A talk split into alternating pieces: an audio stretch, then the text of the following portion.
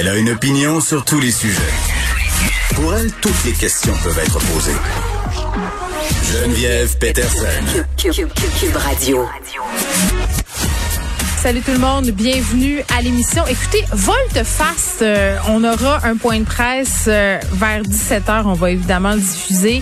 Euh, contre toute attente, ce qu'on nous annoncerait, ce serait changement de couleur. Et là, sentez mon ironie quand je dis contre toute attente parce que vous vous rappelez, hein, jadis, naguère, dans un souvenir très, très lointain, c'est-à-dire hier, au point de presse, on nous a dit qu'il n'y aurait pas de changement. Pour l'instant, on se montrait inquiet par rapport à la situation dans des régions en particulier la capitale nationale qui inquiétait beaucoup l'Outaouais, Saguenay-Lac-Saint-Jean, euh, Beauce, puis je précise au passage parce que je sens que je vais avoir un petit courriel d'une personne du Saguenay. C'est pas au Saguenay, c'est au Lac-Saint-Jean, dans le coin de Robertval. Prudence, prudence. Prudence. C'est ça, c'est ça là. Prudence euh, et, et, de ma part et de toute part parce que là, euh, visiblement, je ne sais pas si le gouvernement a enfin dialogué avec les médecins, les experts, puis tous les scientifiques qui disaient qu'on avait peut-être déconfiné un tantinet trop vite, puis qu'on pourrait peut-être s'énerver un petit peu plus que ça le poil des jambes avec les cas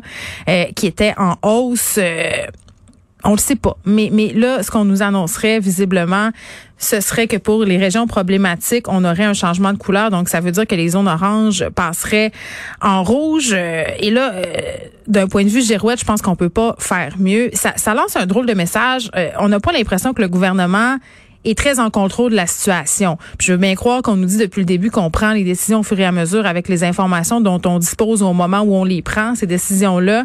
Mais moi, quand j'entends le docteur Arruda dire, hey, on avait tout prévu ça, nous autres, hein? On avait tout prévu ça. On savait, hein, on renvoyait les enfants secondaires 3, 4, 5, on savait que ça grimperait. On savait qu'il y aurait plus de cas à cause des variants. Quand tout à coup, pedaille, pedaille, pedaille. Hein, Peut-être qu'on on a envie finalement de, de rétro-prédaler. Et tu sais, si j'étais une travailleuse ou un travailleur de la santé de la région de Québec, d'avoir entendu le PM dire que dans la capitale nationale, on était capable d'absorber tout ça, là, Hein, que si la tendance se maintenait, il n'y en aurait pas ben, de problème pour les hôpitaux. Eh, il me semble que j'aurais avalé mon air de travers. Je, dis ça de même. Euh, bon, évidemment, euh, on va revenir euh, sur tout ça en cours d'émission. Qu'est-ce qui nous sera annoncé ce soir aux alentours de 17 heures? Mais cet effet yo-yo-là, est-ce que ça va avoir un effet euh, sur la perception des gens? Moi, je pense que oui. Puis là, euh, parlons brièvement un peu de ce qui se passe dans les gyms du Québec. Euh, Mega Fitness Gym à Québec, justement, qui a été... en fait, qui a eu un cessé d'agir de la direction de la santé publique de la capitale nationale parce que, bon, il y a une éclosion majeure là-bas. 68 cas de COVID-19 parce qu'on n'avait pas respecté les mesures de distanciation sociale. Je veux dire, il y a des gens qui portaient pas de masque là-bas. Euh, toutes les mesures sanitaires avaient là assez broche à foin, merci. Ça a donné lieu à huit éclosions quand même. Hein. Dans la capitale, là, ces gens-là se sont promenés, sont allés au travail, sont allés dans des commerces. Donc là, on est face à beaucoup de cas. Euh, Puis c'est poche parce que ça fait vraiment mauvaise presse à tous les gyms qui respectent les consignes. Tu sais, parce que même moi, euh, même moi quand je voyais ça passer. Euh, quand je voyais ça passer cette semaine, la rouverture des gyms, puis je vous l'ai dit, là, je me suis désinscrite en guillemets temporairement de mon gym parce que je me sentais pas game d'y aller. C'est sûr qu'avec des nouvelles comme ça, euh, ça vient pas vraiment nous rassurer. on avait 40 cas par jour. Il y a deux semaines à peu près, tout d'un coup, une place nous en produit 40. Bravo, champion. tout le monde a des beaux biceps, là, mais euh, le monde est malade. J'aime ça, euh, le fait que le maire Labombe parle des biceps.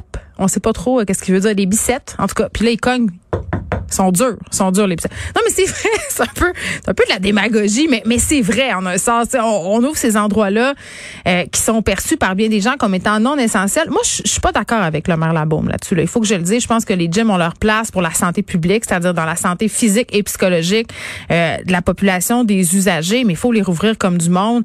Il euh, faut qu'on opère euh, une, une, une, espèce de contrôle qui est plus qui est plus efficace que celui-là, puis il faut que les, les, les responsables paient. Il faut qu'il y ait une certaine imputabilité, méga fitness gym, est-ce qu'on va refermer toutes les gyms du Québec à cause de ce, ce, ce gym-là? En même temps, j'ai envie de vous dire, on a fait la même chose avec les karaokés, les restaurants.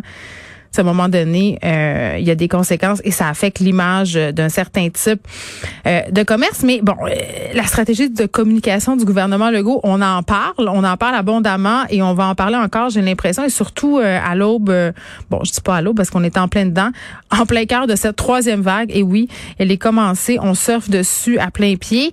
Qu'est-ce qui va se passer avec les coms du gouvernement, surtout quand on a affaire à un événement comme on va le vivre ce soir, là, une espèce de volte-face du gouvernement? On est avec Luc Bonneville, qui est professeur titulaire à l'Université d'Ottawa, spécialiste en communication et en santé. Monsieur Bonneville, bonjour. Bonjour. Bon. D'un point de vue communicationnel, faire un point de presse hier pour nous dire que pour le moment, on laisse ça de même, euh, de dire que la hausse des cas, en quelque sorte, elle était planifiée, et refaire un point de presse ce soir où visiblement on va nous annoncer un resserrement, euh, un resserrement que tout le monde attendait hier, ça, ça paraît mal, ça, Monsieur Bonneville. Ben, je dirais en fait que oui, ça, ça, ça peut, euh, ça, ça paraît mal, mais c'est comme ça depuis l'année passée. C'est comme ça au Québec, c'est comme ça un peu partout là ailleurs. Là, je veux dire, le Québec est pas particulier de ce point de vue-là. Le problème, c'est que, puis vous venez de le mentionner, c'est-à-dire que la pandémie est loin d'être terminée. Les choses évoluent de façon euh, imprévue, de façon très rapide. Donc, euh, je veux dire, c'est normal aussi que les autorités de santé publique euh, soient contraintes de réagir comme ça, là, de façon en apparence improvisée. Mais euh, je pense qu'elles n'ont pas le, choix de, le faire. Oui, mais en même temps, M. Bonneville, on va être honnête, là, depuis le début de la pandémie, c'est vrai qu'il y a eu des vols de face, c'est vrai qu'il y a eu des contradictions, des choses qui paraissaient incohérentes. Mais de mémoire, c'est la première fois où on a, euh, en bon québécois, bac à bac, là, un revirement de situation d'une journée à l'autre. On a eu Noël, qui était quand même un bon exemple euh, d'un moment où le gouvernement est revenu sur ses décisions. Euh, Puis c'est vrai qu'on nous le martèle depuis le début, là, que la situation évolue excessivement rapidement. Mais là, en à peine 24 heures, j'ai peine à croire que la situation a autant changé. C'est-à-dire les informations qu'ils avaient hier, ce sont les mêmes qu'aujourd'hui. Là. Tout à fait, mais tu sais, bon, ce qu'il faut savoir, c'est qu'en il y a énormément de jeux de coulisses, il y a beaucoup d'acteurs, il y a beaucoup d'intérêts. Euh, il y a des gens qui trouvent que bon, on va passer loin. Il y a des gens qui trouvent qu'on va trop loin. Il y a des mm. gens qui trouvent qu'on va trop rapidement. D'autres qui disent qu'on va trop lentement. Fait que c'est sûr qu'en coulisses, il y a énormément de choses qui se disent, qui s'échangent. Il y a des débats. Fait qu'on peut comprendre aussi, je veux dire que le gouvernement soit, on pourrait dire, euh, contraint tout d'un coup, là, en 24 heures, de finalement annoncer une conférence de presse pour euh, éventuellement, euh, c'est ce qui ressort beaucoup là, dans, les, journaux ce matin, mm-hmm. resserrer la vis là. Donc c'est clair que nous on a que la pointe du iceberg, mais je veux dire en coulisses là, euh, ça joue du du coude beaucoup là. C'est ça qu'il faut comprendre là. Et puis le go, ben évidemment, comme tous les, dirigeants, les chefs d'État, etc., ben sont un peu euh, doivent naviguer à travers tout ça. Puis bon, nous, évidemment, pour le grand public, on a l'apparence d'un revirement de situation, mais c'est sûr que je veux dire, euh, dans les couloirs, là, ça, ça, ça débat beaucoup, puis voilà, c'est ce qui se passe. Là. vous me parlez de jeu de coulisses, peut-être qu'il devrait avoir moins de jeu de coulisses, plus de transparence. Peut-être, mais en même temps, tu sais, bon, je veux dire, euh, moi, ça fait euh, bon comme plusieurs là, un an que, évidemment, là, que, que je suis ça. Mm. Il y a des gens qui trouvent que le gouvernement n'est pas suffisamment transparent. Il y en a d'autres qui trouvent que finalement on communique trop il y a trop de conférences de presse, on en parle trop dans les médias, puis c'est vraiment le, sujet de l'heure. mais monsieur, je m'excuse de vous être mais ça c'est un point que je trouve vraiment intéressant. C'est vrai que si on avait moins de points de presse, là on est à deux par semaine, un mardi, un le jeudi, euh, peut-être qu'on pourrait prendre le temps d'évaluer euh, davantage des situations, puis qu'on se présenterait pas en guillemets devant les médias pour rien dire, pour remplir, pour faire du temps. C'est peut-être ça un peu qui a été fait hier. On aurait peut-être dû repousser. C'est un excellent point, absolument. Ben, on ose espérer que bon, ils ont une équipe de communication puis de relationnistes qui réfléchit à ça, qui fait ce travail-là. Euh, c'est un excellent point que vous soulevez, mais en même temps, c'est sûr que tu sais, faut pas se le cacher. Il y a, un intérêt aussi. Il y a un intérêt pour ça aussi. Je veux dire, il y a beaucoup de gens qui, euh, je veux dire, on, on s'abreuve là de, de, ces nouvelles, puis de ces points de presse, puis de ces communiqués là. Je veux dire, les gens ont jamais autant navigué sur Internet. Mm. Les gens écoutent la télé, vous écoutent vous à la radio, etc. Il y a une demande pour ça aussi là. Oui, avec la montée des euh, cas en plus, euh, peut-être que c'était avantageux aussi de venir expliquer qu'est-ce qui était en train de se passer. Ben absolument, tout à fait, absolument.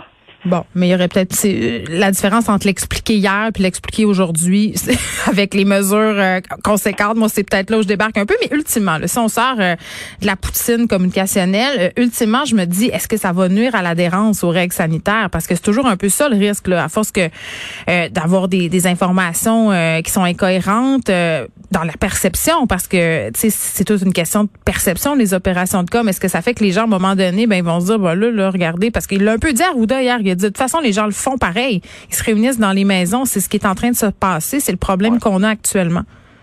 Oui, mais ça encore une fois, tu sais, bon, je veux dire, euh, c'est pas euh, particulier au Québec, hein, on le voit un peu partout là.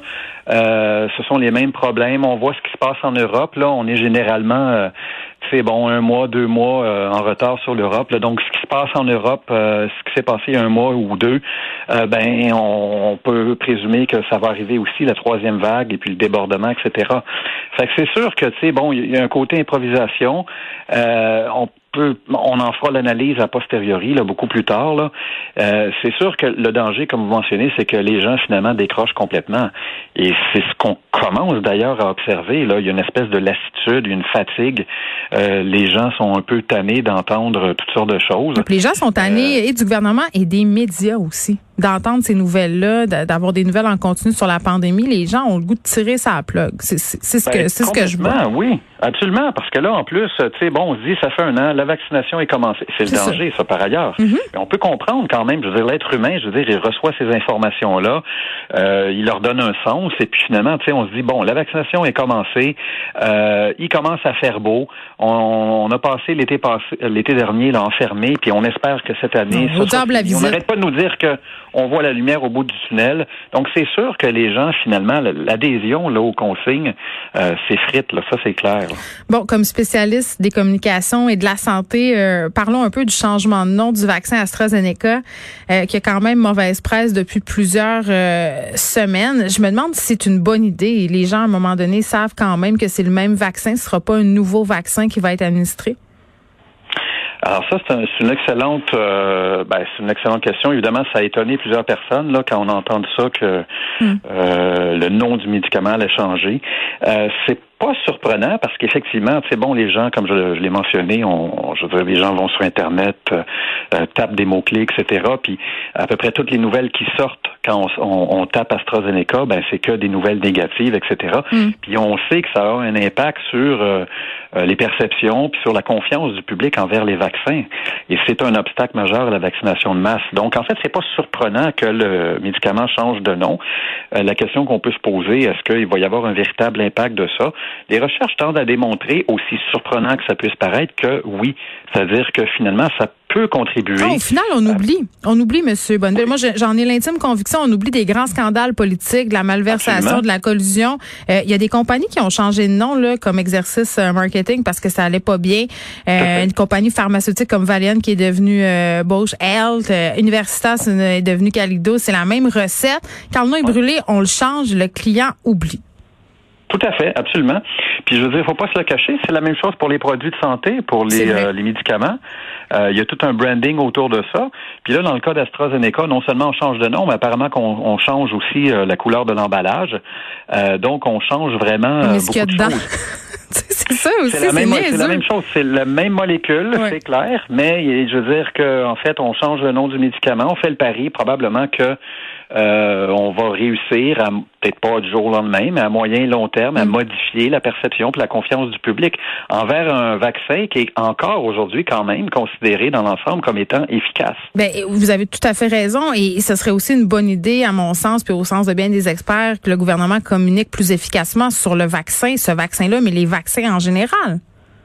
Oui, mais c'est une autre chose, effectivement. Mais bon, en même temps, tu sais, je veux dire, euh, le problème, c'est que les autorités de santé publique, les, les, euh, les, spécialistes euh, dans le domaine, etc., puis les autorités gouvernementales sont, entre guillemets, là, en concurrence avec tout ce qui circule sur Internet. Il faut qu'ils soient là où ça circule. Moi, c'est ça que je déplore, M. Bonneville, dans les stratégies de com, c'est que souvent, c'est déployé euh, radio-télé, ça c'est une chose, journaux, mais allez-y sur Internet, allez-y sur TikTok, allez-y sur Instagram, sur Facebook, ils sont davantage là, mais sur ces nouvelles plateformes-là, ils se font quand même assez discrets. C'est pas parce que tu appelles des influenceurs que ça fonctionne. Soit là, pour une présence massive. Absolument. Ben ça, je pense que c'est une des choses qui est à revoir. D'ailleurs, vous mentionnez là, euh, ils sont sur Facebook, mais Facebook, on sait très bien que c'est pas les c'est pas les 12 à 18 ans là, qui utilisent Facebook, qui est devenu en fait un réseau social de, de jeunes adultes ou même d'adultes là. Euh, de vieux, plus vieux. Oui, oui. Donc euh, oui, absolument, vous avez tout à fait raison. Il faut revoir les stratégies, il faut les diversifier, il faut être créatif. Euh, je pense que c'est une réflexion là qu'on doit avoir, là, tout à fait. Bon, merci beaucoup Luc Bonneville qui est professeur euh, titulaire à l'Université d'Ottawa et spécialiste en communication et santé. On va surveiller toutes ces annonces aux alentours de 17 heures.